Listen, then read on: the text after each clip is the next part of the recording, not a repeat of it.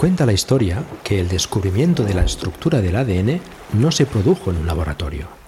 Realmente Watson y Crick pasaban más horas en un pub en Cambridge, de Eagle. Años antes, Darwin se formaba en la Universidad de Cambridge. De allí saltó la fama, tras publicar los resultados de su viaje, el viaje del Beagle. ¿Qué ocurriría en aquel barco? All aboard!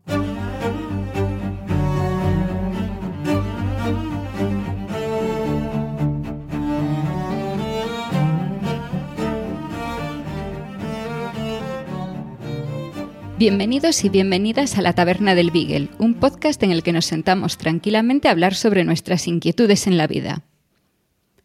Somos Carmela García, doctora en biología, y Pedro Sánchez, trabajador social.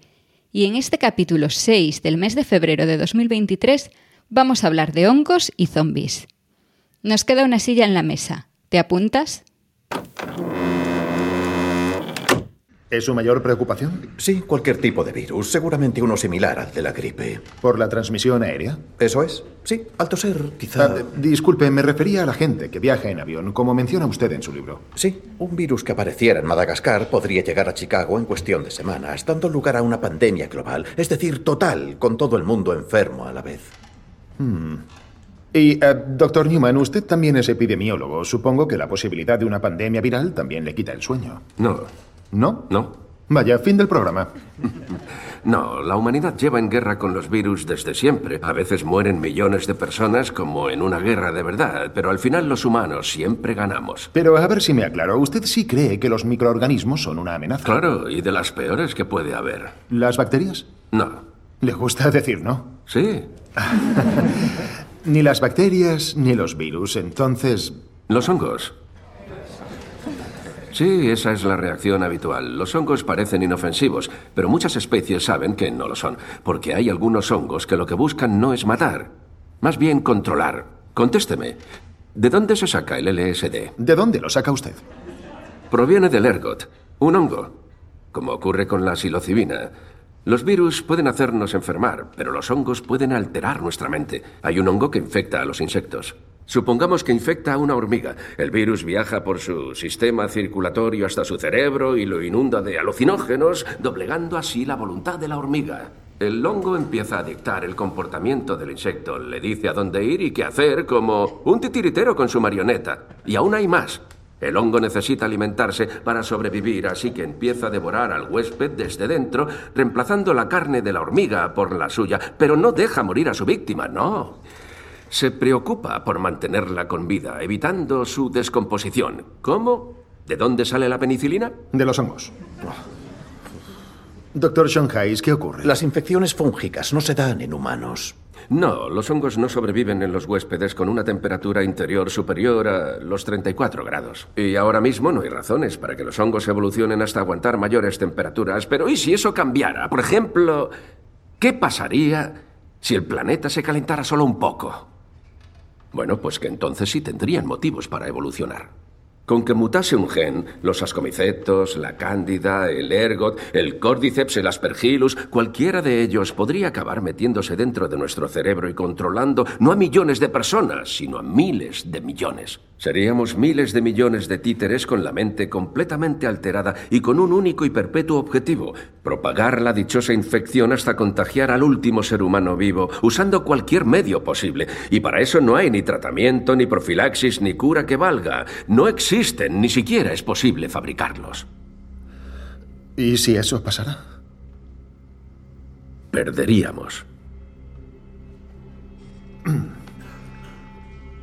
Ahora volvemos.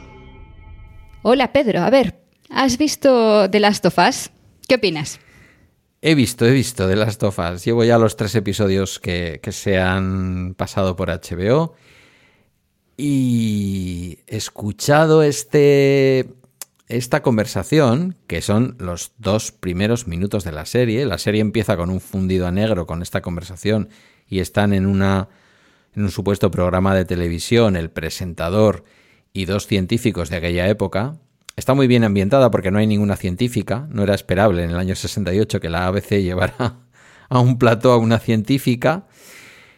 Eh, es fascinante el comienzo de la serie porque de pronto los hongos pasan por la izquierda, al menos a mí, en miedo a los virus, y, tú nos has metido miedo con los virus eh, aviarios no sé cuántas veces, y con las bacterias, que de vez en cuando también nos has metido algo de miedo, pero bueno, como también has trabajado con bichos que matan bacterias, siempre nos queda la cosa de que el día que nos fallen los, el día que nos fallen los, eh, lo diré, los medicamentos, los antibióticos, los antibióticos, pues a lo mejor los bacteriófagos funcionan.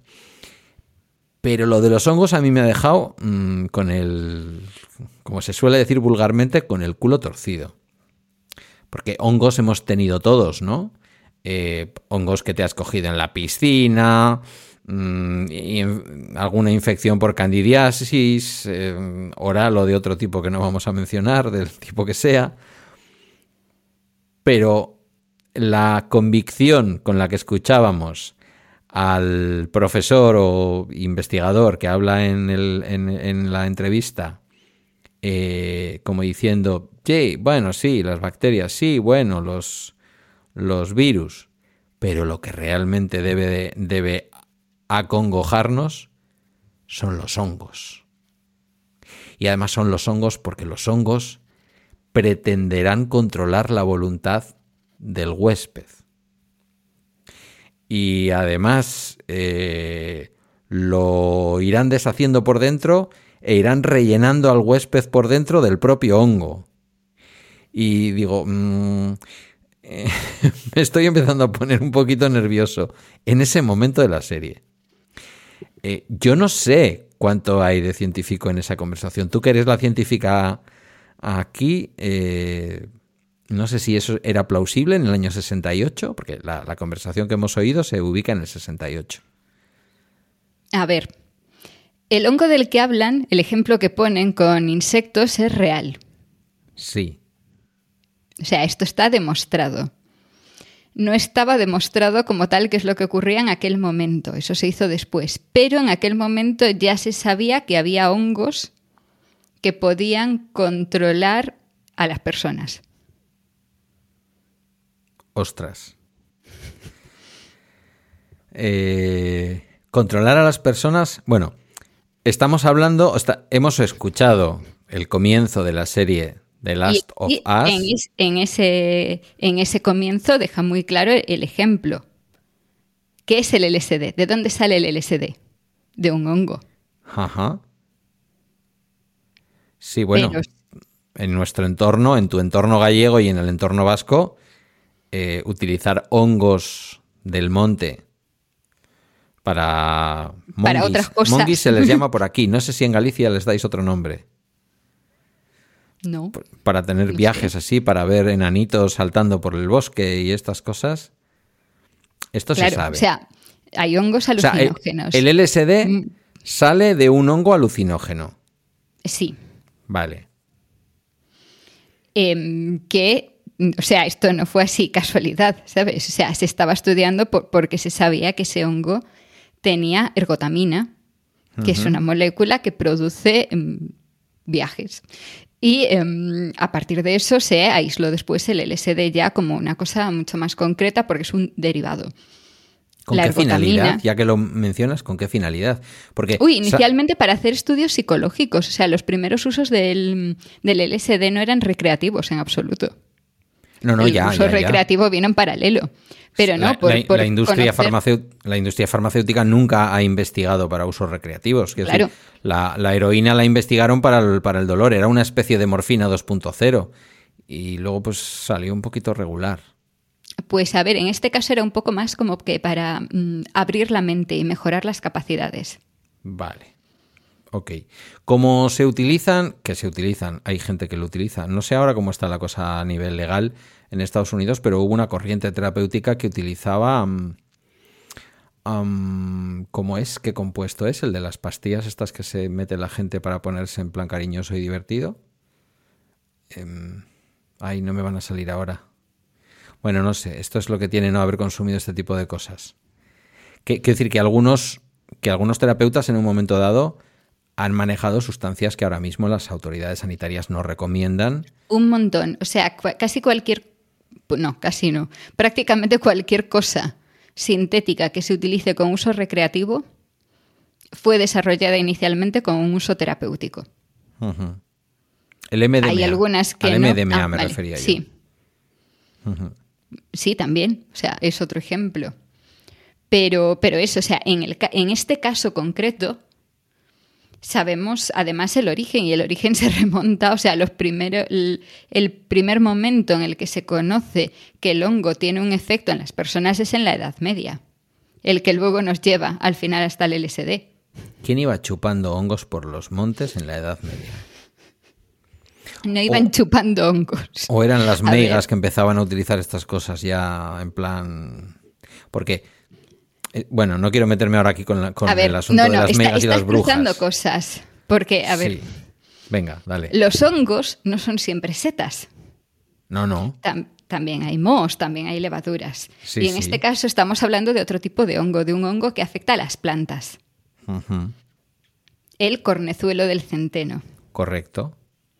Entonces esto puede llegar al pan si no lo tratas correctamente. Si el hongo llega al pan y tú te comes el pan, tienes el viaje chungo. Y en la Edad Media esto era el fuego de San Antonio. Una enfermedad. Sí, que se te iba mucho. Se te iba mucho y bueno, o sea, se te gangrenaban las extremidades y te acababas muriendo, vaya. Pero mm, además hay otros registros de brotes aparentemente extraños que se, se asocian ahora a que se habían consumido hongos. Eh, gente que se echaba a bailar en un pueblo y se contagiaba el baile, eh, ataques de risa que se contagiaban, cosas así. El baile, de esto has hecho algún bacteriófagos, ¿no? Sobre el baile. ¿Esto era la tarantela? Eh, La- no, o sea, no, ¿cómo no. es? Me estoy liando. No, esto era la picadura de una. Me, No. me estoy liando ahora Te estás, estás cruzando. A ver. El, ¿El baile de San Vito de dónde viene? No. Eso, Vale. eh, eh, nada, nada que ver. Eso Vale, suena a ok. Corea. Y eso, Vale. y eso viene. a ver. Tenemos, por una parte, el fuego San Antonio, Sí, causado por el cornezuelo del centeno, sí. que es de lo que luego de, de lo que sale la argotamina. Que Eso está relacionado con el LSD. Sí. Luego que tenemos las. que- que en algún momento las mujeres de aquella época que manejaban hierbas calificadas por, de brujas por determinadas historias, llegan a manejar, llegan a controlar. Es decir, es cierto que ellas mismas se lo aplican para tener sus viajes y lo de las. La, la imagen mítica de las brujas volando sobre su escoba. ¿Sabes a qué me refiero? Sí, no, tarda bastante tiempo en saber, en verse claramente de dónde viene. Luego, según va avanzando la historia, sí, pero al principio, en sí en Europa, la solución era, que eso es lo que yo sí conté en Bacteriófagos hace tiempo, la solución era hacer el camino de Santiago, porque te curabas. Y eso tenía una base totalmente científica, porque dejabas de comer el, el pan de centeno y entonces al dejar de consumir el hongo se te acababa pasando. Claro, Luego te volvías a casa y volvía el tema. la misma bueno. base científica o parecida a la de la a la de la medicina homeopática en los años en que surge. Si te dejan de poner sangrías y hacer cosas y empiezas a tomar gotitas de agua con azúcar, pues el agua con azúcar puede resultar mejor que meterte cualquier otra mierda o sangrarte el cuerpo, por lo que sea. En fin, Y bueno, y la, la otra parte, lo que estabas preguntando tú, las coreas, sí, ahí hay varios tipos. O sea, tienes la corea de Huntington, que es una enfermedad neurodegenerativa, nada Sí. que ver, y luego la corea que se conoce como el baile de San Vito, que esa está producida por una bacteria. Mm. ¿Esa es la que se llama Corea no Huntington? Como cuando se, cuando se definían las hepatitis por no B, no C, no D, porque no había unas hepatitis que no se podían filiar. No sé, o sea, vale. yo es que siempre la he visto como Corea Menor o, o eso, o baile de San Vito por el nombre popular. Vale. No, Yo las conozco exclusivamente de los diagnósticos que vemos a veces a personas que se les hacen Pero claro, sí valoraciones más de discapacidad. Ahí sí estamos hablando principalmente de un problema de movimiento. Mientras que en el otro caso sí estamos hablando ya de un toque grave en la cabeza. O sea, antes de que puedas tener problemas de movimiento, lo que tienes es un problema en el cerebro. Bueno, Recordemos, digo, para ubicarnos, porque puede haber gente que ni tenga contratada HBO ni haya visto el comienzo de la serie. Es una serie que va a formar parte, como suele decir nuestro querido José Luis Hurtado, de la conversación, y eso es muy importante para tener éxito, sea mejor o sea peor la serie, que de momento tiene buena pinta. De la serie vamos a hablar poco. Si habéis venido aquí pensando que igual hablábamos de The Last of Us, pues buscad podcast. Hay por ahí podcast. Eh, creo que los chicos de ciencia o ficción están con un podcast sobre ello para hacer seguimiento de la serie, pero básicamente es una serie que toca el tema zombies, pero mm, bueno, de aquella manera, no es, no es The Walking Dead, pero estamos en una serie en la que la premisa es un mundo post-apocalíptico en que la humanidad está, la que ha sobrevivido dentro de zonas de cuarentena cerradas, eh, bueno, cuando digo la humanidad me refiero a Estados Unidos, ya sabéis cómo son las series. El mundo es Estados Unidos básicamente. Fuera de las zonas de cuarentena vive gente infectada, que sigue estando infectada, y bueno, luego pasan cosas en la serie, que eso ya es lo de menos. Pero el punto de partida es el que escuchábamos en la conversación simulada de, la entrevista en, en ABC, en la televisión ABC, en la ABC americana, que es que se ha cumplido, lo que se decía en el 68. Estamos en el 2003, se produce este brote y luego la serie tiene otro momento en el año 2023 que es la actualidad, en donde ya estamos en ese mundo post-apocalíptico y pasan cosas que no vamos a contar. Y hay un montón de gente que funciona como zombies, lo que hemos visto habitualmente en televisión como zombies o en, el cine, con movimientos muy rígidos, como si estuvieran Mm, pues con, con, no sé, con las típicas congelaciones de Parkinson, pero a lo exagerado. Eso sí, estos corren como, como, como animales, como gamos, no son los de The Walking Dead, corren y mucho. Y bueno, pues están deformados y colonizados los cuerpos por hongos, por un hongo en concreto. De este punto de partida es de donde vamos a hacer este episodio. Y tú has empezado por decirme, ya me lo estuviste diciendo por Telegram, cuando lo planteamos en la comunidad de Bala Extra y tal, me comentaste, mm, comentaste a todo el mundo. Eh, Pedro me va a hacer la pregunta de si esto es posible, que un hongo controle a un ser humano y que se produzca además una colonización de un montón de miles de millones de seres humanos por un hongo, tal y como plantea la serie si esto tiene una base científica y tú dijiste que me ibas a asustar más de lo que me podía haber asustado ver la serie. Partimos de ahí. A ver, acojóname, cariño. A ver. Es que no sé por dónde empezar, porque a ver, el ejemplo que te he dado, el caso del cornezuelo, no es el hongo, es la toxina. Es la, Ajá. No es que el hongo esté creciendo porque te haya colonizado, es una, una respuesta tóxica. Pero claro, o sea, en sí, yo te decía eh, por Telegram, hay dos errores grandes en esa, en esa introducción. Uno de ellos es que cuando dicen que los hongos no pueden infectar a los humanos, cosa que no es cierto, porque como decías tú antes, hay un montón de hongos que sí afectan a humanos y el que más y el que menos ha tenido alguna vez una infección por hongos. La otra es la parte buena, que también dicen que no se puede tratar y los hongos sí se pueden tratar. Sí. Mm, parten del principio, ya lo hemos escuchado en la conversación, parten del principio de que, que también está metido ahí un poco con calzador, ¿no? Lo comentábamos antes tú y yo antes de empezar a grabar. De que la temperatura del planeta ha subido, no lo mencionan así expresamente en, en cuántos grados, pero vamos a suponer que se han cumplido todo lo que en estos momentos ya la ciencia establece que puede ocurrir porque no estamos haciendo lo necesario y hemos superado ese grado y medio más que antes de la revolución industrial, que sería lo que situaría al mundo al borde de, muchos riesgos, ¿no? Riesgos de inundación en las costas y una serie de historias. Lo que viene siendo lo que define el panel internacional de las Naciones Unidas para el Cambio Climático como el cambio climático, y aquí hay una cosa, hay una referencia que yo quiero que aclares. Viene a decir, los hongos, vamos a traducir un poco lo que la serie exagera, ¿vale? Ya nos has dicho que los hongos sí afectan a los humanos, lo sabemos, el que más y el que menos ha tenido hongos. Eh, pero lo que viene a decir la serie, de alguna forma, es, los hongos no tienen capacidad de hacer tanto daño a los seres humanos porque los hongos necesitan estar por debajo de 34 grados. Y el cuerpo humano, como sabemos, pues tiene siempre 35 y pico, 36. Su temperatura normal de servicio. Y relacionan la temperatura del cuerpo humano con la temperatura del ambiente. Que esto es una cosa que no es que sea un error, yo creo que fuerzan un poco el argumento porque si no la serie no ocurriría. Recordemos además que la serie está basada en un videojuego de matar zombies, ¿eh? que esto también hay que decirlo.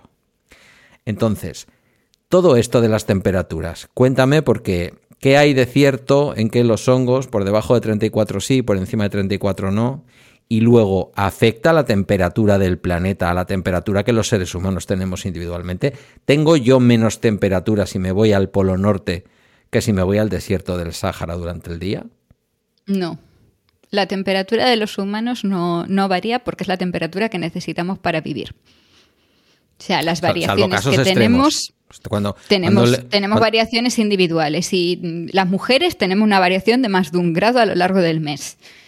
Eso es lo normal. voy a poner un caso catastrófico que además, desgraciadamente, todos los veranos vemos casos de estos.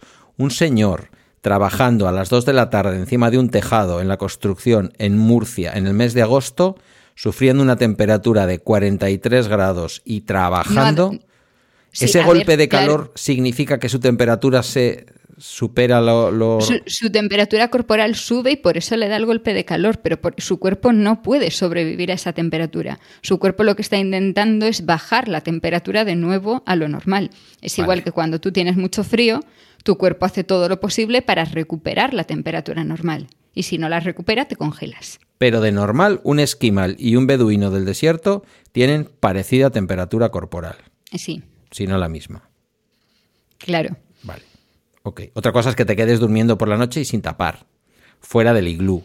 Eso ya es otra historia. Te mueres por una hipotermia. Pero pues, claro, o sea, eso es otra cosa. Luego, claro, los hongos, dependiendo del hongo, la temperatura ideal para el crecimiento es una u otra, igual que las bacterias. O sea, siempre pensamos las bacterias crecen de maravilla a 37 grados, pero eso, mm, o sea, en un laboratorio siempre les ponemos 37 grados a la E. coli, pero eso no tiene por qué ser así. Hay bacterias que crecen a menos temperatura. Hay cosas que crecen a más temperatura.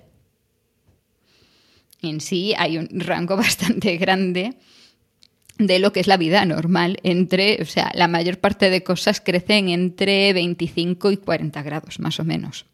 De cosas y ahí meto de todo. El hongo que menciona la serie. Eh, es un caso particular, claro, o sea, ahí está el tema, que utilizan un ejemplo concreto. Te estaba buscando justamente en qué año se, en qué año se nombró el hongo. El hongo es el Ophiocordyceps unilateralis, y esto se describió con tres nombres distintos, entonces en tres fechas distintas, aunque ahora se han unificado, en 1931, en 1883 y en 1865. O sea, el bicho lo conocemos desde hace rato. Que lo conocemos, vale. ¿E-, ¿Es, un ser vivo? ¿Un hongo sí es un ser vivo? Un hongo es un ser vivo, sí. Vale, ok. Digo por dejarlo claro, para diferenciarlo de los virus. Eh, sí, un hongo es un ser vivo, es un eucariota. Vale. No es una planta, no es un animal, es otra cosa, pero eh, es un ser vivo. Entonces, a ver, este hongo concreto afecta a las hormigas. Y entran las hormigas, se multiplican las hormigas, les afecta al cerebro, y entonces lo que hace es que el cerebro de las hormigas interpreta que lo, único que tienen que hacer en su vida es subirse arriba de toda una planta y quedarse ahí enganchados arriba.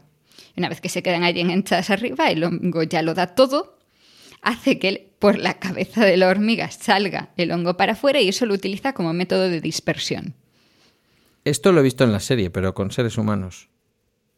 Claro, o sea, de ahí el hecho que están utilizando ese hongo como modelo para lo que puede pasar con humanos. ¿Por qué utilizan ese ejemplo y utilizan lo del aumento de la temperatura? Porque este hongo en las hormigas sí está a una temperatura más baja de la que está el cuerpo humano. Pero, y ahí está el razonamiento, si la temperatura ambiente sube y asumimos que las hormigas ahí sí se adaptan a la temperatura del ambiente, Entonces al hongo no le queda más remedio que adaptarse. Y si se adapta, entonces podría saltar a humanos. Esto es un fallo garrafal en cuanto a evolución, porque un hongo no va a saltar de una hormiga a un humano así como así, por mucho que la temperatura sea la misma.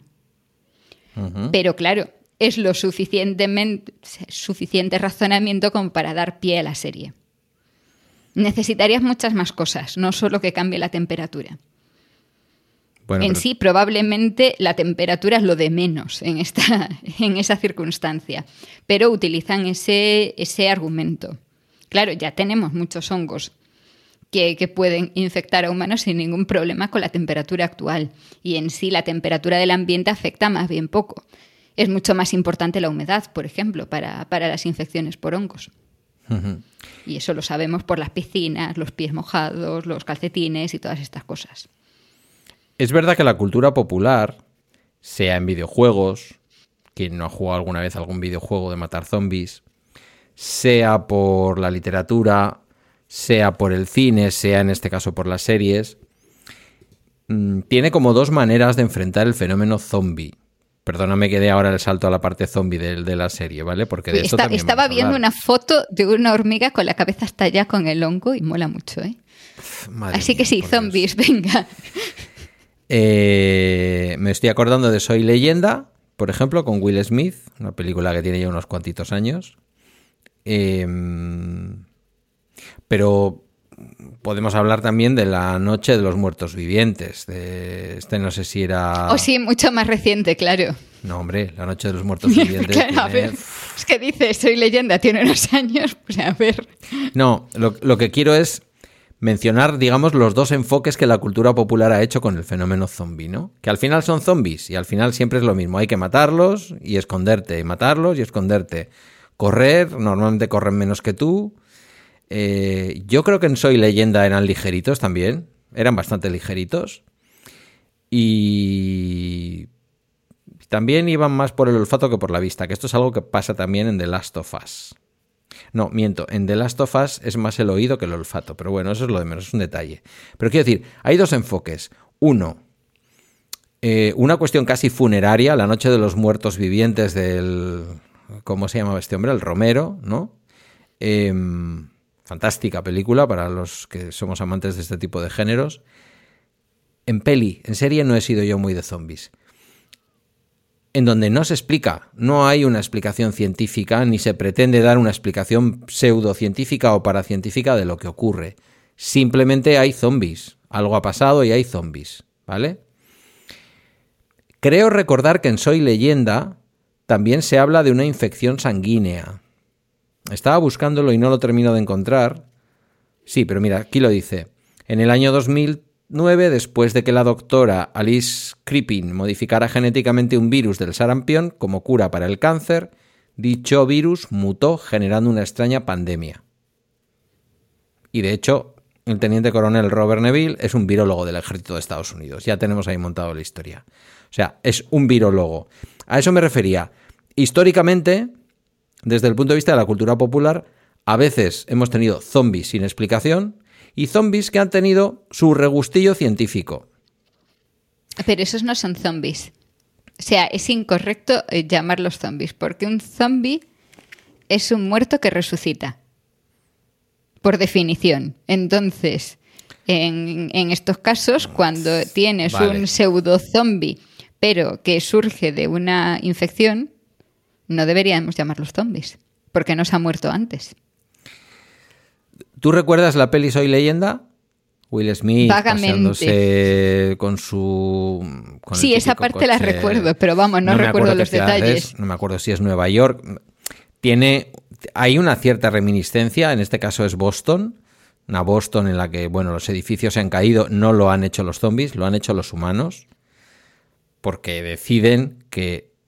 O sea, Sí, a mí se me parecía mucho la escena cuando el momento en el que se presenta la actualidad, el modo en el que está representado hmm. Boston, sí me recordó en ese momento mucho a, Soy Leyenda, a esa perspectiva de la ciudad que en sí se nos ha planteado en muchas más películas. El cómo la naturaleza ha ocupado parte de la ciudad y estas cosas en ese mundo supuestamente postapocalíptico. ¿Qué es lo que ocurre? Que tiene un montón de errores, pero bueno. Tiene errores, pero, pero también es lo que ocurre. Quiero decir, la gente que ha visitado y las imágenes que vemos de Chernóbil, de la zona de exclusión de Chernóbil, son imágenes en donde la naturaleza eh, se ha, ha ocupado toda la bueno, pues pues lo que era una zona urbana con habitantes y con cosas, pues eh, claro, si no Sí, pero es diferente cuando hablas de una zona pequeña, como puede ser el caso de Chernóbil, mientras siga habiendo una actividad humana normal alrededor, que lo que ocurriría si realmente la inmensa mayoría de los humanos desapareciésemos, porque entonces sí habría muchos más animales ocupando el terreno. Y entonces el paisaje sería distinto. Sí. Y los animales en Chernóbil lo están llevando un poco así de aquella manera, ¿sabes? Regular, regular. En la serie tampoco se ven de pronto animales. Los animales como que los han borrado. No es lo más importante. Y en teoría los animales no están afectados por el, por el hongo. ¿Sabes? Mm, se ponen a pasear y realmente están preocupados. Bueno, a pasear, en fin. Lo que, lo que es eh, el argumento de la serie, que no voy a entrar. Em, pero atraviesan parte de Boston y no se ve, que te digo, no sé si a Boston llegaría un puma, pero no, se ven bichos salvajes. Eh, lo que se ven son humanos, tal y como tú has descrito, a la hormiga. Para no ser muy explícito. Claro, pero a ver, también en este caso, o sea, no los esperaría dentro, porque se supone que tienen un cierre de lo que queda de esa comunidad, es que no sé cómo hablar sin spoilers, por Dios, de ese grupo que hay en Boston está cerrado del exterior. Ah. Entonces sí, ahí sí puedes decir no han entrado animales, no hay animales dentro. Pero claro, el razonamiento de ha subido la temperatura, la temperatura de las hormigas ha subido, ergo ahora ya puede afectar a humanos, pues oye, perdona, pero todos los animales de sangre caliente con una temperatura similar, si puedes saltar de una hormiga a un humano, también puedes saltar de una hormiga a un gato, por ejemplo. Sí, porque sería... Entonces tendríamos muchos más animales afectados. Sería además lo esperable, ¿no? Los humanos no vamos hociqueando el suelo. Y hay bichos que sí hociquean el suelo, no sé. Bueno, de todas maneras. Bueno, pero, pero la transmisión puede ser por esporas aéreas, entonces ahí mm, hay libertad, puedes, puedes esnifarlo. En sí es lo, común con los hongos. Sí, sin embargo, aquí volvemos a. Volvemos a un planteamiento clásico. Y es que lo adquieres por la mordedura de alguien que ya está con el, con el hongo. O sea, no se mencionan tanto las esporas, por lo menos en estos tres primeros episodios.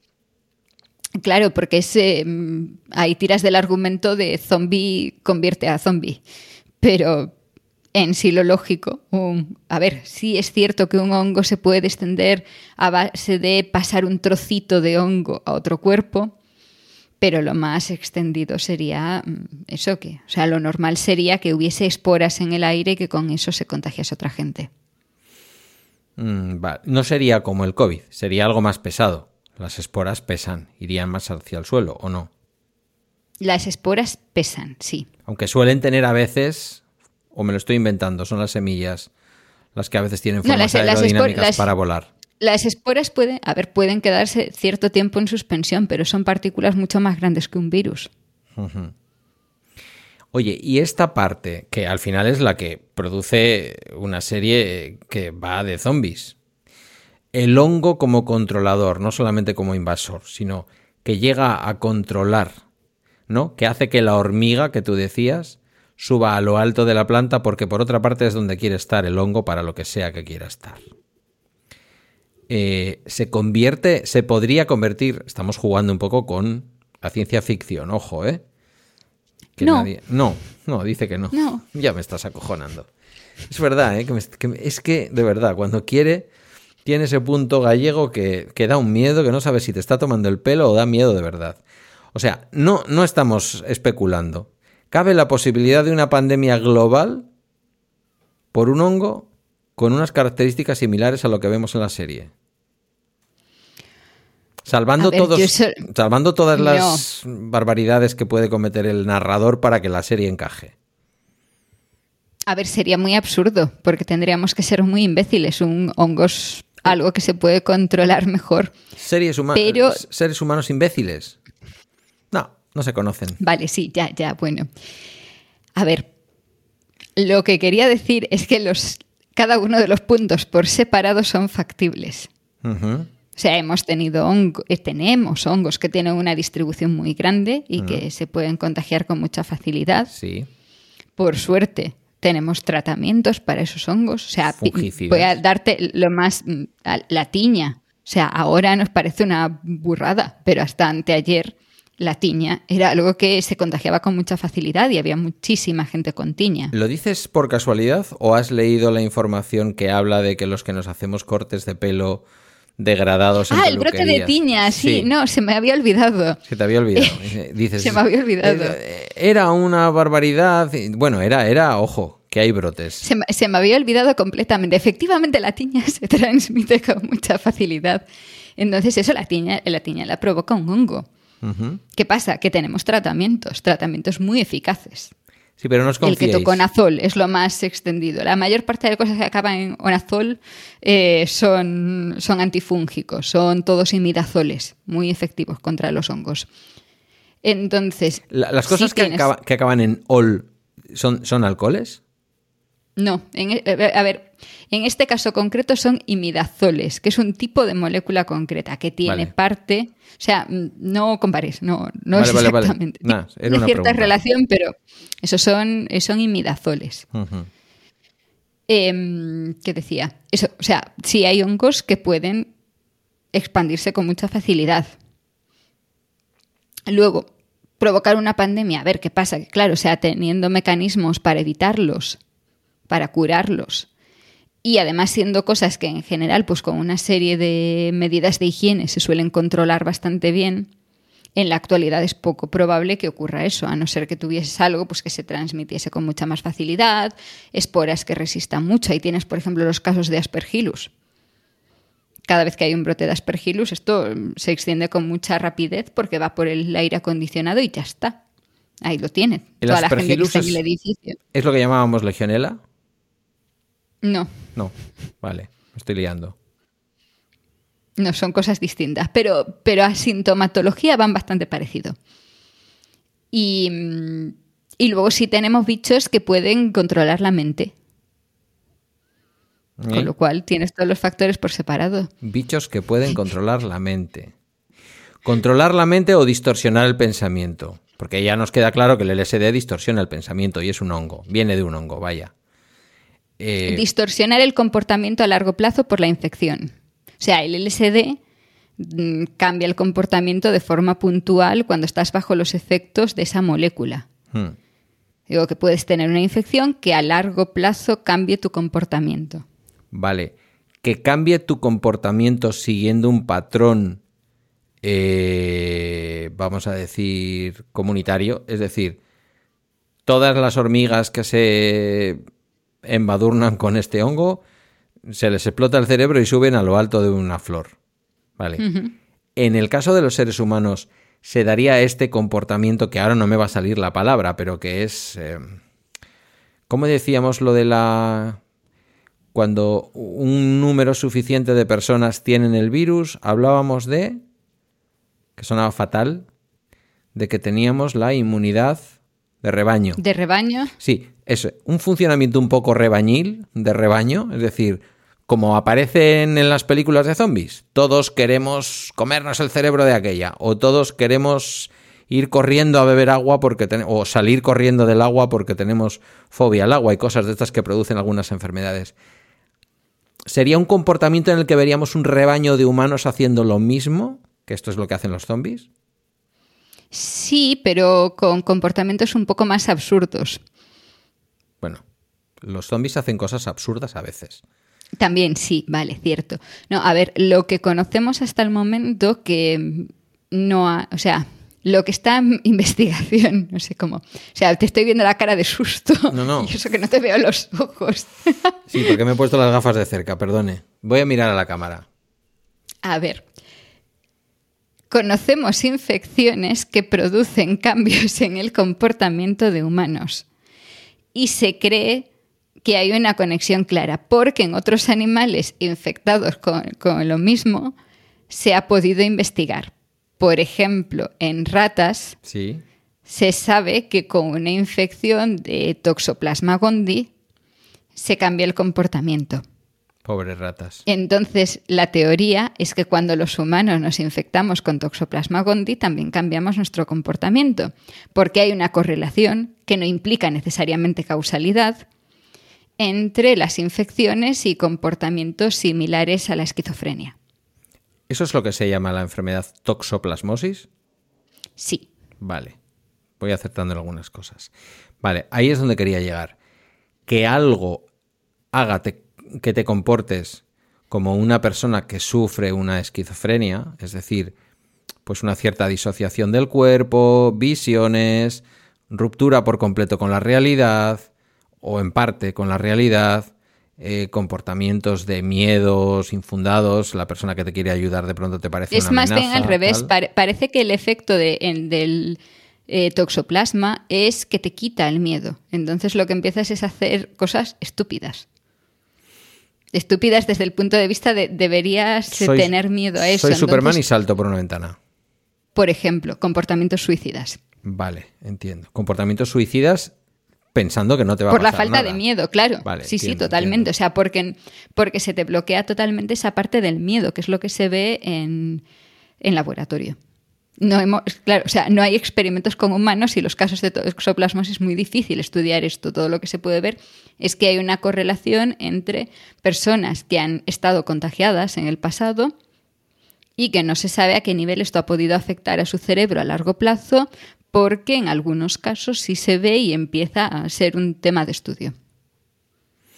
Todavía muy dudoso, pero mm, o sea, sí daría pie a algo eh, en esa línea de, de que el parásito está controlando en parte cuáles son tus actos. Vale, una sensación que tenemos cuando vemos algo parecido a una película de zombies o de pseudo zombies, llamémosle como queramos. Yo antes lo intentaba dar con la palabra y ahora me ha venido. A veces no hay nada como relajar el músculo cerebral para que las cosas surjan. Es el comportamiento gregario, a eso me refería. Ah, vale, sí. a ese comportamiento de grupo en el que me estoy acordando de Guerra Mundial Z, por ejemplo, que esta igual también la recuerdas más, porque además salía el guapérrimo este de... eh, ¿Cómo se llama? El, el ex marido de la guapérrima. Ay, ¿cómo se llama este actor? Que tuvieron un montón de hijos juntos. Em, No me sale. ¿Sabes? El guapo que Sí. sale en Telma y Luis. Bueno, que vimos por primera vez en Telma y Luis. En Guerra Mundial Z se ve cómo asaltan, me parece que son las murallas de Jerusalén, y se ve un comportamiento absolutamente gregario en el sentido de un montón de zombies que se quedan debajo para que otros zombies suban por encima, para que otros zombies lleguen a lo alto de la muralla y salten. Me parece que es la muralla de Jerusalén o algo así. Pero esa, esa Ese parte sí que comportamiento no tendría sentido. colaborativo cabría esperar, porque cuando lo, cuando lo vemos en la serie o en la televisión o en, o en la película X que estemos viendo, no película X, sino en la película cualquiera que estemos viendo, vemos un comportamiento gregario en el que, si tú te das cuenta, no sé si lo has pensado alguna vez, da la sensación de que los zombies siguen una especie de pensamiento común, de una especie de pulsión que alguien dirige desde algún sitio, por decirlo de alguna forma. El hongo podría llegar a infectar nuestro cerebro de tal manera. Luego hablamos si es el cerebro o es otra parte del cuerpo, ¿vale? Pero ahora vamos a pensar que es el cerebro. Em, porque claro, si altera nuestro pensamiento, el cerebro lo tiene que estar alterando. ¿Lo altera de manera que podamos colaborar para conseguir un fin o no? ¿O cada uno iríamos con nuestra pseudo esquizofrenia, que nos perdone las personas con, con enfermedad mental, pero no tenemos otra manera o no es fácil encontrar otra manera de describirlo? Mm, ¿Sabes cómo te digo? ¿Cada uno iríamos a lo nuestro, aunque se parezca el comportamiento, o llegaríamos a ser gregarios y colaborativos? Eh, Seríamos igual de colaborativos que, mm, que los que no están infectados. Porque en una situación de, mm, de ese mundo extremo, acabamos tendiendo a colaborar. Entonces, esa parte de que se divida la población entre los sanos y los infectados y en ambos bandos haya mucha colaboración es esperable. O sea, no porque estés infectado vas a dejar de hacer necesariamente lo lógico que es la supervivencia de tu grupo. Pero no porque el hongo te lo diga, sino porque también es parte de tu naturaleza humana. Sería algo casi, eh, ¿cómo decirlo? Eh, eso de no me sale ahora la palabra. Por otra parte, sí es cierto que en una situación mm, ciencia ficción total, el hongo puede bloquear tu parte de egoísmo del cerebro. Puede bloquear cualquier comportamiento egoísta para que todo lo que hagas sea puro altruismo con la comunidad. Por el grupo. Y te conviertas en un soldado nazi que supuestamente es capaz de dar la vida porque la raza aria llegue a dominar el Europa y el mundo. Es el cerebro de lo que estamos hablando, ¿verdad? Porque los hongos estamos acostumbrados a que los hongos nos afecten sobre todo no siempre, también en las mucosas, estoy pensando en la candidiasis, que suele afectar pues a la boca, a determinados órganos sexuales, tal, también a mucosas, por lo tanto, pero estamos muy acostumbrados a que los hongos nos afecten a los seres humanos de, como de manera externa, hongos en la piel, eh, hongos en las plantas de los pies, en las duchas de, yo que sé, de una piscina, este tipo de cosas. Aquí estamos hablando de una afectación del cerebro, del pensamiento, del, de lo que rige nuestro pensamiento, ¿no? Sí, o sea, no veo el problema. Hay un montón de hongos que nos afectan al cerebro. Eh, sí, sí, sí, no digo lo contrario. Incluso tú lo has dicho antes, a lo mejor el hongo no llega al cerebro, pero la toxina que libera o la sustancia o lo que sea que haga en el cuerpo puede llegar a intoxicar nuestra forma de pensar. Y ahí está, está la parte real, ¿no? O sea, que realmente tenemos ya em, conocimiento de varios hongos que pueden causarnos enfermedades que una de sus formas, una de las partes de la enfermedad es que van a afectarnos al cerebro. Que van y eso altera el comportamiento en cierto grado. O sea, piensa que cualquier enfermedad que te provoque delirios al final está ahí tocando algo, ¿sabes? O sea, cerebro o sistema nervioso en general, o sea, todo ello. No exclusivamente, sea, lo que estás imaginando físicamente como cerebro, porque puede ser simplemente un nervio y que eso ya tenga un efecto suficiente. Pero a ver, una candidiasis puede provocar meningitis. Claro, sí, sí. Eh, entre las infecciones de, de transmisión sexual, que yo sigo llamando ETS porque soy un viejo, pero que ahora ya me dijiste que se llaman ITS y ya lo he oído en varias partes, infecciones. Entre esas infecciones, eh, ¿alguna de las que conocemos están basadas en hongos? ¿O sí te he pillado así como de pronto? Sí, o sea, sí. Ah, eh, sí. Sí. Cándida, por ejemplo. se puede considerar una infección de transmisión sexual y es un hongo. Eh, no es la única, es la más famosa, seguro. Vale, ahora que la gente no salga corriendo, ¿eh? que si te estás dando el ginecan este no te estamos diciendo nada, que lo has podido pillar de cualquier manera. O sea, que la gente con lo de la... Sí, en, sí diría que la mayor parte de casos actuales no son por transmisión sexual. No, y yo he trabajado muchos años con personas tampoco digo que sea esta la otra variante. A ver si vamos a pasar de, acusar a la gente de mantener relaciones sexuales variadas a, drogarse. Pero yo en mi vida profesional, la cándida, como se llame, bueno, candidiasis es la, infección, eh, como se llame el bicho, lo he visto sobre todo en consumidores de droga por vía parenteral, o sea, por, por jeringuilla, heroinómanos, heroinómanas sobre todo, y fundamentalmente residiendo en la boca, infecciones de candidiasis en la boca. Sí, la candidiasis oral es muy, muy común. Eh, yo estoy seguro de que todos en algún momento hemos pasado por ello. Una pregunta, ¿los hongos estaban antes que los seres humanos? Al ser un bicho mucho más simple. Sí. ¿no? Sí, sí, sí. Y entonces... A ver, que en paralelo, o sea, que los hongos, o sea, hay hongos que son más recientes que el primer Homo sapiens, pocos, pero digamos que lo que es la, familia, el reino, ¿no? Es que no me gusta llamarlo reino, la, parte que incluye a todos los hongos, eso está ahí desde hace mucho, mucho, mucho. Sí, bueno, que esto es igual que los virus. pero igual, igual más, igual han surgido menos nuevos, pero exactamente igual que los virus que ya estaban, lo hablábamos en el episodio anterior, en el capítulo los anterior. Cambian mucho más rápido. Pero también salen nuevos. claro. Como hemos podido ver recientemente por lo que sea. Em, ya nos has dicho que un hongo es un eucariota. Sí. O sea, que tendería al reino, bueno, a ningún reino. No, Yo estoy a a, la antigua. Sí, tú estás a la antigua. Hmm. Los seres vivos se dividen en procariotas y eucariotas. Sí. Procariotas sin núcleo, como las bacterias, y Sí. eucariotas con núcleo, como nosotros, y como los hongos también. O sea, te- Pero bueno. Tenemos celulitis, vamos. No, tenemos una cosa dentro de las células, porque las bacterias también tienen su célula. Vale.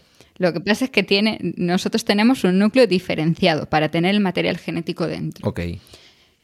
En el caso de los hongos es lo mismo, o sea, tienen también esa, esa separación.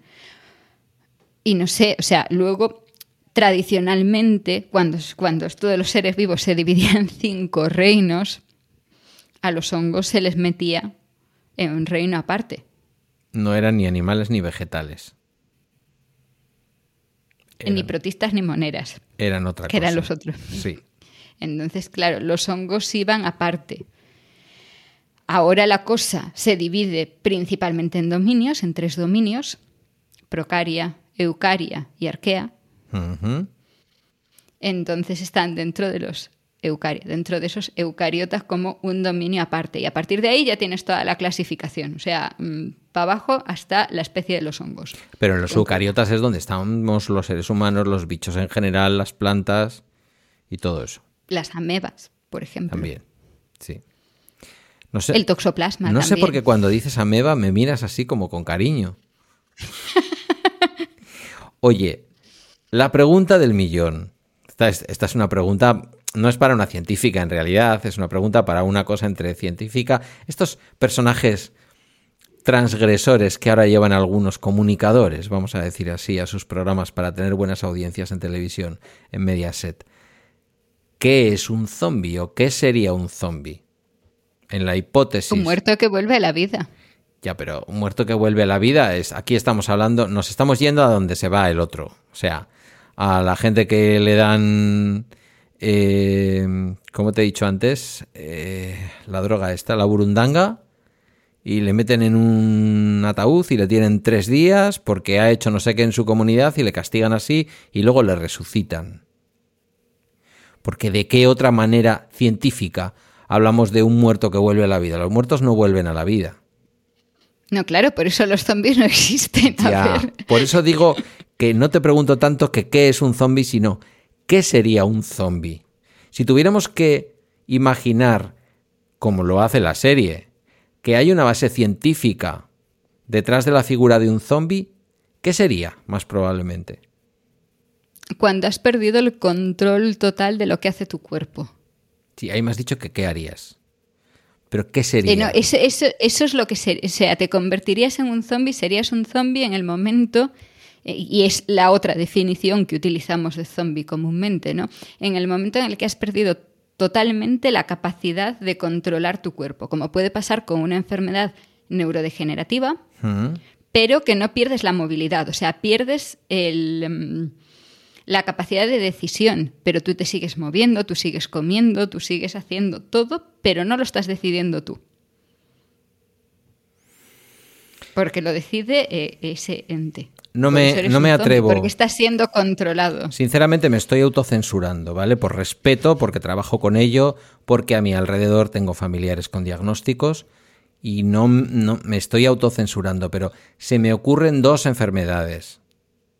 De la, no quiero que nadie sienta que le faltamos al respeto a nadie, por favor. Se me ocurren dos enfermedades que mezcladas, que nadie dice que no se puedan tener a la vez, por desgracia, podrían llevar a una persona a no recordar quién es, a no saber por qué hace las cosas y a tener problemas de movimiento y de control sobre sus propios músculos. No, pero es distinto. Porque en ese caso, cuando pierdes el control sobre los músculos, no los puedes mover.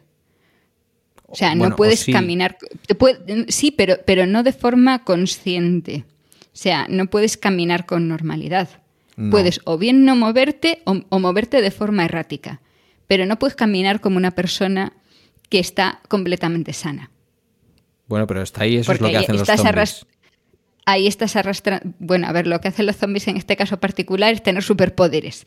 Pero en principio, o sea, un zombie, en el caso más amplio, puede caminar como una persona más o menos sana.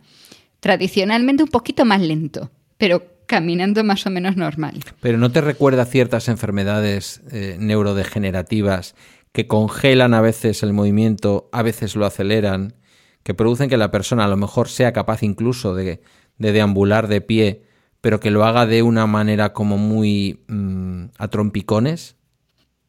vale, lo, voy a decir, Parkinson. En ese caso, no, no es algo que, que controles. No. O sea, porque son movimientos eh, que son espasmos. Sí. En, en, el caso de un zombie serían movimientos controlados. Tú caminas, tú vas a atacar a ese. Entonces, ese movimiento de ir a atacar es de forma controlada.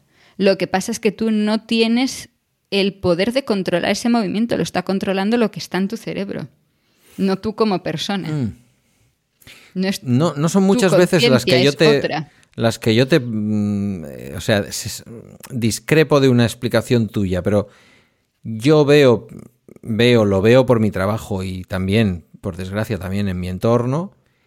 Alguien quiere, alguien con un, en este caso con un diagnóstico de Parkinson, quiere llegar a un sitio, lo hace y lo hace venciendo los espasmos involuntarios que sus músculos le producen.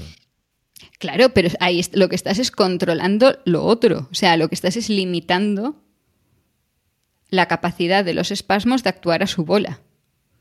Bueno, en los el, espasmos, en el otro caso lo que los espasmos en el otro caso lo que estarías es con, ya, pero en, el, en, un caso zombie estarías controlándolos. No son espasmos, son algo, son tu movimiento natural, con más fuerza en este caso, con menos fuerza en el caso del zombie tradicional pero es una forma controlada de moverse. Mientras que una, en el caso que tú dices, te estás moviendo pese a tener los espasmos. O sea, estás autocontrolando eso para ser capaz de desplazarte, para ser capaz de agarrar algo, lo que sea.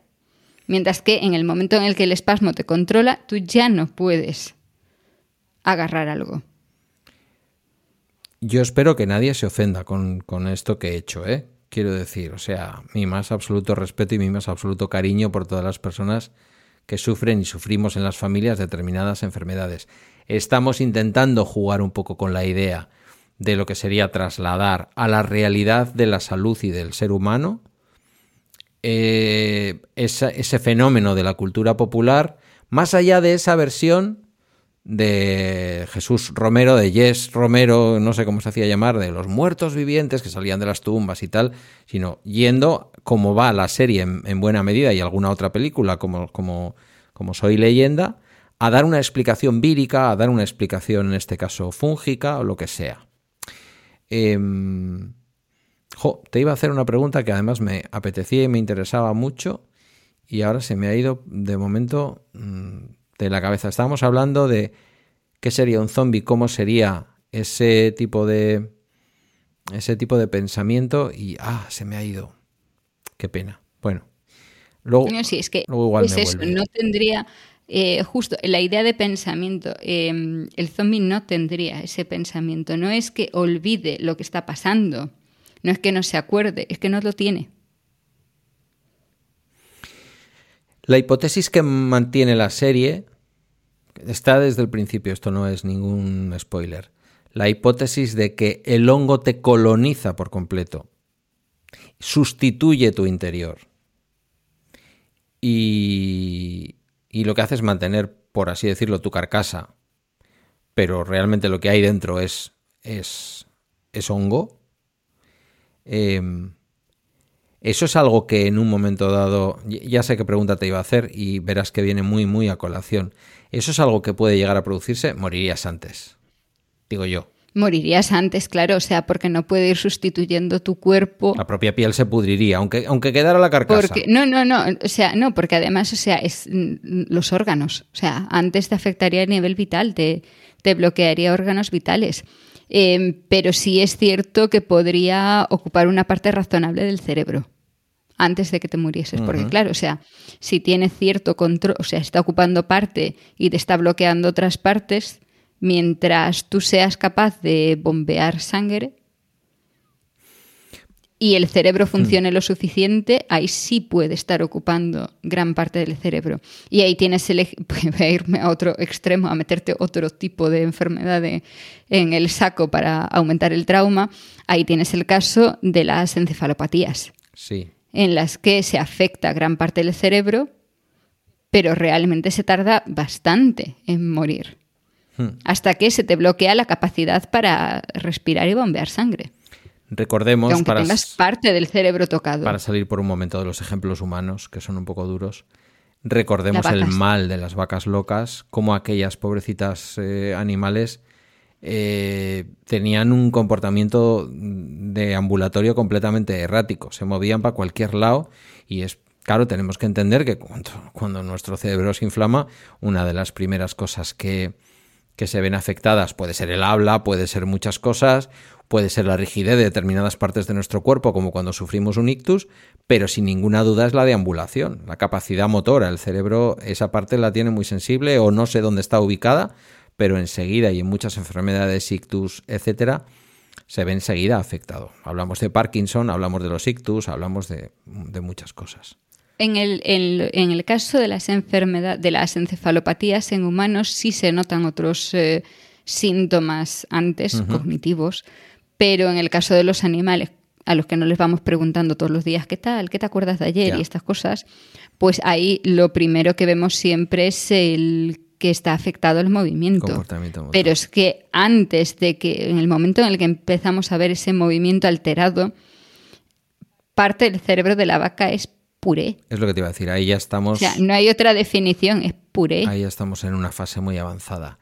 Hablábamos de una enfermedad antes que podría afectar al pensamiento, incluso a la propia capacidad de entender quién eres y qué haces en el mundo, mezclado con una enfermedad de tipo, pues no lo sé, algún tipo de inflamación cerebral o de enfermedad neurodegenerativa que podría afectar a la deambulación, pero hay otra cosa que caracteriza a los zombies en las películas, en los cómics y en los libros y en las series.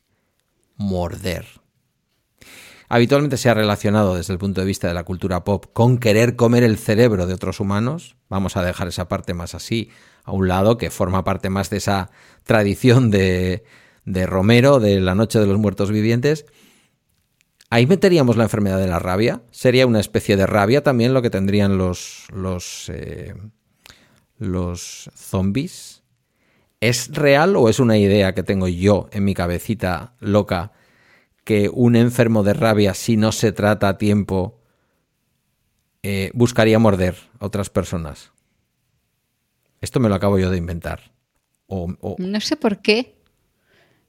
O sea, mm, no veo por qué. O sea, podrías morder, claro que podrías Quizás es una proyección como- de que como la rabia- comportamiento extremo. de que la rabia te la pegue un perro mordiéndote. Quizás es una claro, proyección pero el, de eso. pero el perro te muerde por el comportamiento este, de lo, lo que solemos definir como un perro rabioso. Mm. No es solo que te muerda, es todo el comportamiento que hay alrededor, ¿no? Muy agresivo, muy mm, con- que se mueve mucho. Eso que luego asociamos también mucho a las em, a las razas más peligrosas, Sí. ¿no? O sea, este, ese tipo de comportamiento. En los humanos se daría un comportamiento parecido. Que podría llevarte a morder, podría llevarte a morder, pero no tienes una necesidad de morder. O sea, sería un comportamiento violento, pero o sea, que no, no- tiene por qué. No, no- claro, no veo, no veo la, la necesidad de que fuese a, a morder. Yo creo que, que parte de la idea del- de los zombies muerden para comerse el cerebro de, otro, de otros y todo esto viene también porque muchas de las leyendas de las encefalopatías que dan lugar a personas que se comportan como zombies sí vienen de comer cerebros. Desarrollame eso, por favor. ¿Seguro? Sí, claro. Claro, claro. Aquí hemos venido a hablar de hongos y zombies. Pues a ver, hay encefalopatías humanas que la forma de transmisión es por comerse cerebros de otros humanos. De otros Entonces, claro, humanos. esto esto en ciertas tribus es, era lo tradicional, que claro, o sea, se te moría un familiar y la forma adecuada de rendirle homenaje Era comerte el cerebro. eh, para, para mantener el recuerdo en la familia y todo esto era comérselo. Entonces, claro, si se había muerto por una encefalopatía, por ejemplo, por priones, esto hacía que tú desarrollases la encefalopatía. Entonces, de ahí también hay un poco esa Hmm. conexión de si te... Yo siempre lo he asociado a eso, no sé si, si realmente tiene, tiene esa conexión. ¿Explicamos lo de los priones o damos por supuesto que los oyentes de la taberna del Beagle saben lo que son los priones?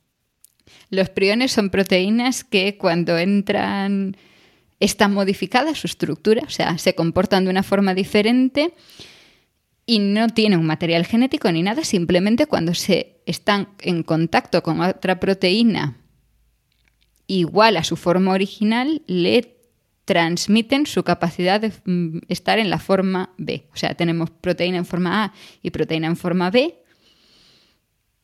La A cuando se acerca a la B la convierte en forma A.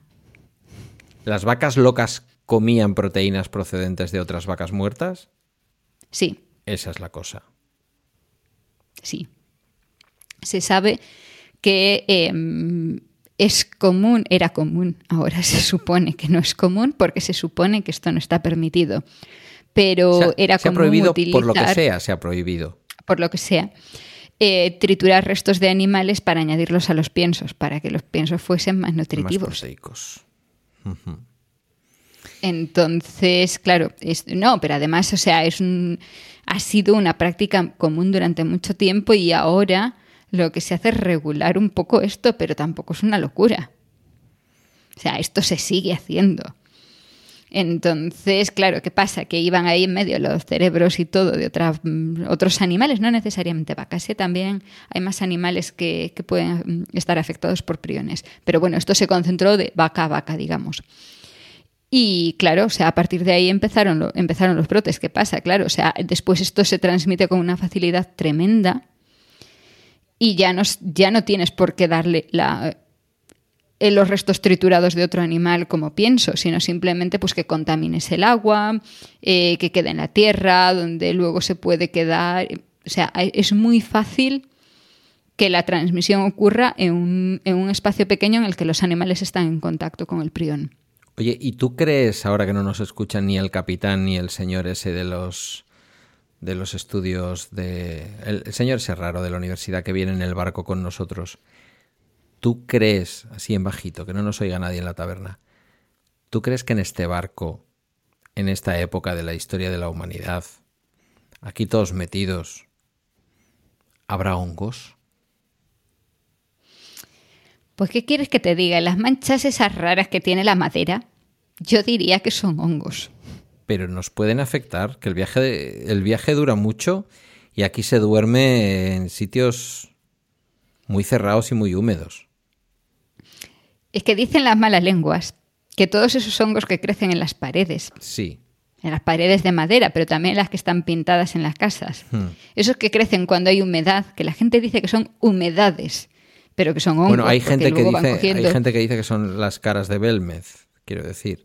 Bueno, también todo, sí, vale, ¿eh? ya. Pero esto, esto siempre se le ha llamado que hay humedades. Sí, Pues las humedades que empiezan a tener un tono así negruzco, verdosillo y todo esto, esos son hongos. Y eso nosotros lo respiramos y nos puede dejar muy tocados los pulmones. Ya. Pero yo creo que en esta época todavía no se controla muy bien lo que está pasando. ya, o sea, cuando vemos estos programas de la TDT, porque vamos en un barco antiguo y en un... Esas cosas que ves tú, sí. Sí. No, yo no veo esto. Lo he visto. A mí me han contado. Esto es como el porno. A mí me han contado que existe, pero yo nunca he visto eso.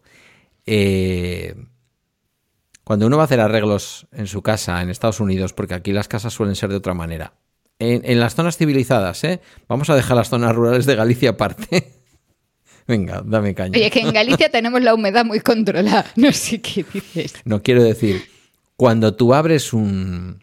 Cuando tú abres, imagínate un falso techo y descubres que en ese falso techo hay hongos. O cuando. Quema la casa. Sí. Sí. Tiene mal arreglo, ¿no? A ver, tiene arreglo complicado. En Galicia conocemos muy bien la solución a esto. Primero tú te tienes que adaptar a la humedad de lo que hay, sabes, tienes que vivir con ello. Pero en Galicia esto se ha solucionado históricamente con una chimenea. Porque cuando enciendes una chimenea en una casa, Sí. ese el fuego seca mucho el aire Sí. y evita que puedan crecer los hongos. Ahora se hace con chimeneas monas, en la, hasta anteayer se hacía con lareiras, mucho más grandes, que en, el centro ahí bien para que el, el calor de la, de la hoguera pudiese secar bien las paredes. Y de paso ya los chorizos y todo esto. Sí, con el sabor, con el olorcito al humo de la chimenea que siempre saben más ricos. Claro. Con el tema del barco, con el tema de nuestro barco, de la, tabe- de la- del Beagle, y con el tema de Galicia, ha salido un elemento que hasta ahora no habíamos mencionado para los hongos. Hemos hablado de la temperatura, pero al hongo le viene bien, como sabemos, los que nos hemos cogido algún hongo alguna vez en una piscina eh, por no llevar las chanclas o porque las chanclas dan igual al final, le va bien la humedad. En sí lo de las chanclas es un poco mito. Mi- Porque, ¿Mito a ver, en qué o sentido? sea, m- mito en que si tú estás por el borde de una piscina y te estás saltando el agua del borde dentro de la chancla, va a ser lo mismo. Ya, o sea, Y que ya no hay, o sea, que sí, que entiendo que hace años, así hace muchos años, antes de lo que yo pueda recordar, el suelo de una ducha en un gimnasio no pierde una ocasión de llamarme podía, viejo de manera indirecta, ¿eh? Pero bueno, podía, podía tener hongos, vale, pero ahora tú no vas, o sea, nadie va en un mundo civilizado a un gimnasio en el que en el suelo de una ducha haya hongos. ¿cómo se nota que vas a lo privado? ¿Cómo está Madrid privatizándolo todo? Anda que no hay piscinas públicas. Pero no hay, no hay esta capa negruzca que vayas a ver, de- por No, Dios. No, no, no, no, no. Y además con una Karcher, Entonces- con una Karcher y con agua con lejía, eso se elimina rápido. En todas partes se limpia con, con, con cloro. Sí. En, cualquier, en sí, en cualquier piscina apesta a cloro. Sí, sí. Eso va a evitar que, sal, que haya una cantidad de hongos suficientes. Pero es que es eso, al final, si estamos hablando de un entorno en el que está salpicando agua, el peligro es el mismo. En sí casi diría que es peor, porque te pones las chanclas, te metes con las chanclas, luego ¿qué haces con las chanclas? ¿Llegas a casa y las frotas? Para que no queden los hongos, o las dejas ahí a secar un poco y ya está. ¿Cuánta gente deja las chanclas que usan el gimnasio en la misma mochila para ponérselas al día siguiente, sin sacarlas y secarlas y lavarlas y todo esto? Y esa es la fuente de, de hongos, el haberlo arrastrado en las chanclas y luego ponerte esas chanclas, en las que has dejado el hongo ahí calentito alrededor de una toalla, con toda su humedad durante horas, creciendo bien para luego engancharse con fuerza a tus pies. Vale. Se lo recordaré a Guillermo cuando vuelva del fútbol y no haya sacado sus cosas de la mochila. Em, No, a, a ver, ahí lo importante es estar siempre en un entorno suficientemente higiénico. O sea, el tema no es lo que tú hagas con tus chanclas, lo más importante es que en esa ducha, en esa piscina, en ese lo que sea, se limpie correctamente y se mate cualquier bicho que pueda haber ahí. Que no tiene que ser necesariamente con lejía, no hace falta que apeste a cloro en todas partes. O sea, hay otros Vale, productos que que, no apestan Y sobre y todo, que son perfectamente válidos. sobre todo, amiguitos, amiguitas, la lección que aprendimos con todos los anormales, estos del COVID, antivacunas y bebedores de lejía, No se bebe lejía. ni se bebe no lejía ni se da en el cuerpo, ¿vale? Por lo que sea, la No. lejía al cuerpo ya para la parte de fuera de la piel ya no le viene bien. Incluso respirarla no viene bien, por lo que sea tampoco. Eh, no. Am, tenemos sitios en donde queremos que crezcan los hongos. Tenemos cuevas donde ponemos sacas de tierra en donde esperamos que nazcan un montón de champiñones. Ah, vale. Es decir, ¿de qué me estás hablando? Te- Yo estaba pensando, Tenemos no otras sé, en, cuevas y bodegas. en el pan, en la cerveza. Bueno, también las levaduras, correcto. Tenemos también otros lugares, como los lugares donde dejamos, por ejemplo, que el queso de cabrales o el queso, ¿cómo se llama el otro queso asturiano que no me sale ahora? ¿Picón? ¿Picón? ¿Me lo estoy inventando? Bueno, estos quesos fuertes que llevan dentro que ves. No me, no me estilo, así que no. A mí, dame, a mí dame de todo eso. Ahora no, ahora no, porque ahora con mi preocupación por la histamina, por lo que sea, evito estas cosas que fermentan y tal. Incluida la cerveza, qué duro se está haciendo. Ojo, y los yogures. Em, ¿En esos ambientes un trabajador debería de ir con mascarilla? ¿O esos pinicilums y esas cosas no son tan malas? A ver, depende del hongo con el que estés trabajando, pero en general, en cualquier ambiente en el que estés preparando algo que se va a comer y que tiene que fermentar, tienes que mantener unas medidas mínimas de higiene. Ya, pero eso no es para ti. por ti como por el producto. Eso es lo que te iba a decir. O sea, en, ambas direcciones. Porque, claro, estás favoreciendo un, un entorno en el que claro, puede haber un intercambio peligroso. O sea, que un hongo que pueda estar em, fermentando algo no te vaya a afectar a ti, porque en sí luego tú te lo comes sin ningún problema. Alimento Eso para no tu quiere decir que no, que no pueda haber, que no pueda suponer. Claro, o sea, incluso puede ser algo bueno en el momento en el que tú lo ingieres. Pero, pero claro, o sea, lo que tú le aportas sí puede ser un problema para, para eso. Esto, por ejemplo, o sea, también es un problema con el vino. ¿También con el vino? ¿Sabes? Que, claro, o sea, yo estaba pensando, eh, quesos, eh, cerveza, mm, pan. Claro, cuando se hace vino también hay que tener el mismo cuidado. No es tanto el que lo que haya ahí a ti te vaya a suponer un problema, porque luego todos sabemos lo que pasa, pero, pero también porque tú puedas estar contaminando Ah, la preparación vale. y acabe saliendo mal. Vale, vale.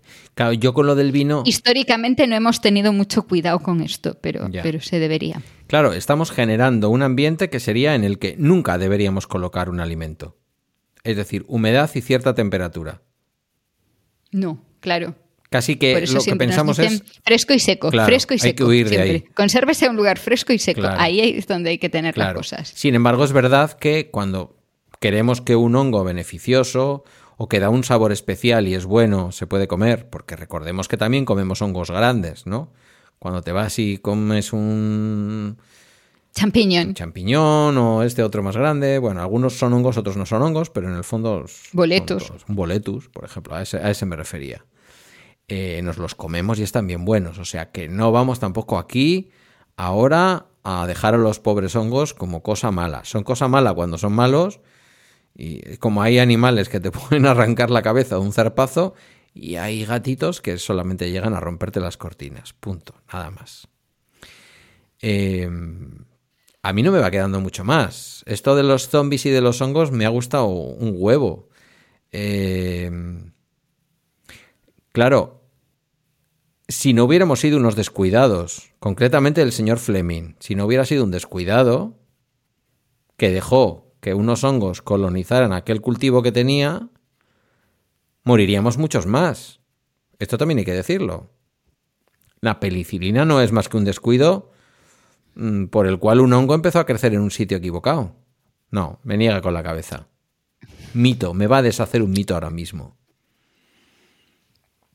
Yo me imaginaba ¿Tú crees que aquel la- laboratorio con la ventana abierta, eh, las cosas allí descuidadas y ¡bium! llegó el hongo y se posó.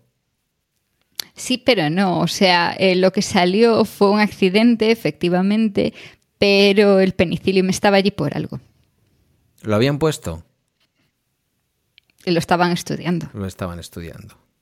Algo se, O sea, algo se si- olía, si Fleming. no se lo hubie- si no se lo hubiese dejado, o sea, si no hubiese tenido la contaminación como la tuvo, se habría descubierto lo mismo igual porque ya se estaba estudiando, ya se sabía hacía mucho tiempo que donde tenías un hongo no tenías bacterias.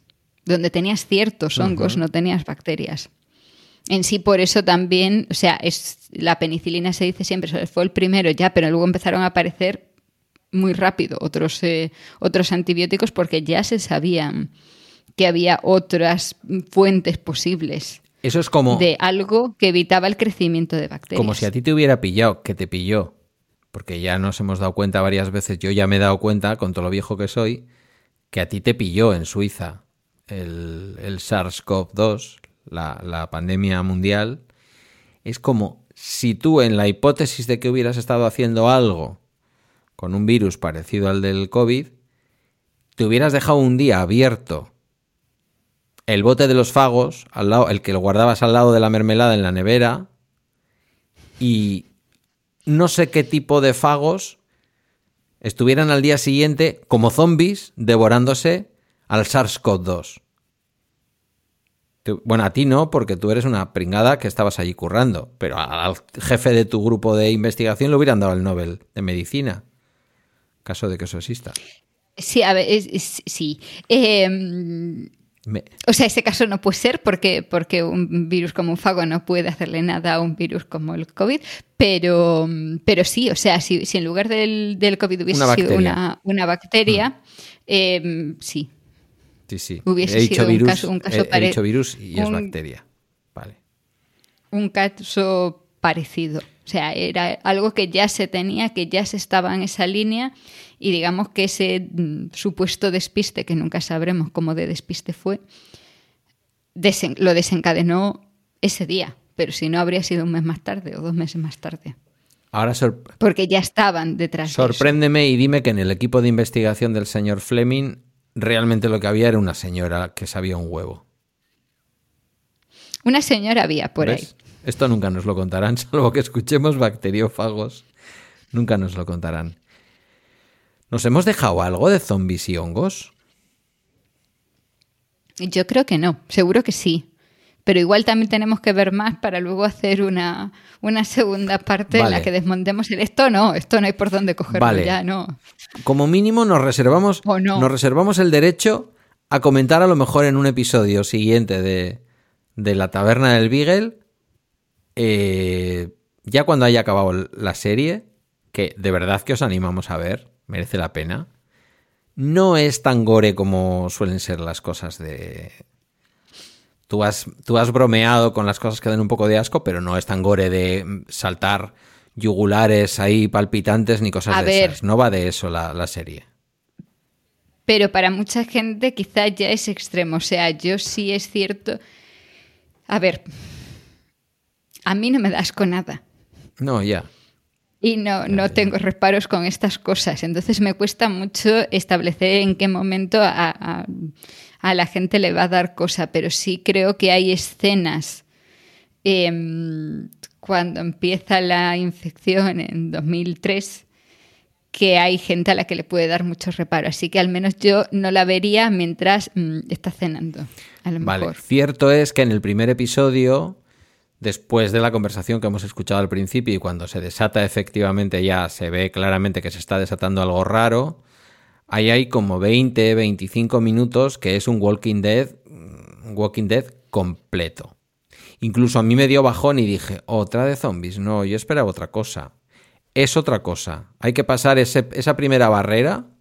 No digo que no haya zombies a lo largo de la serie. Claro, pe- ¿vale? pero ese rato, o sea, si empiezas con la conversación en los 60, que parece todo muy tranquilito, y luego dices, ah, 2003, parece que esto una familia normal, y de repente te ves en lo otro, pues a lo mejor eso no, no ponérselo a niños pequeños, no, No, verlo mientras comes, No, esas eso- cosas. pero eso está no. calificado. Eso, vináis arriba a la izquierda y creo que pone más de 16. ¿Vale? Y además, almas sensibles. O sea, así de, así de claro. Eh, bueno, pues no sé cómo lo ves, Pues nada más, ¿no? por mí ya está. Pues Despídete. nada, yo creo que nos están cerrando la taberna, así que tendremos que llevarnos la conversación a otra parte. Encontraréis más información sobre los temas tratados en las no notas de este capítulo.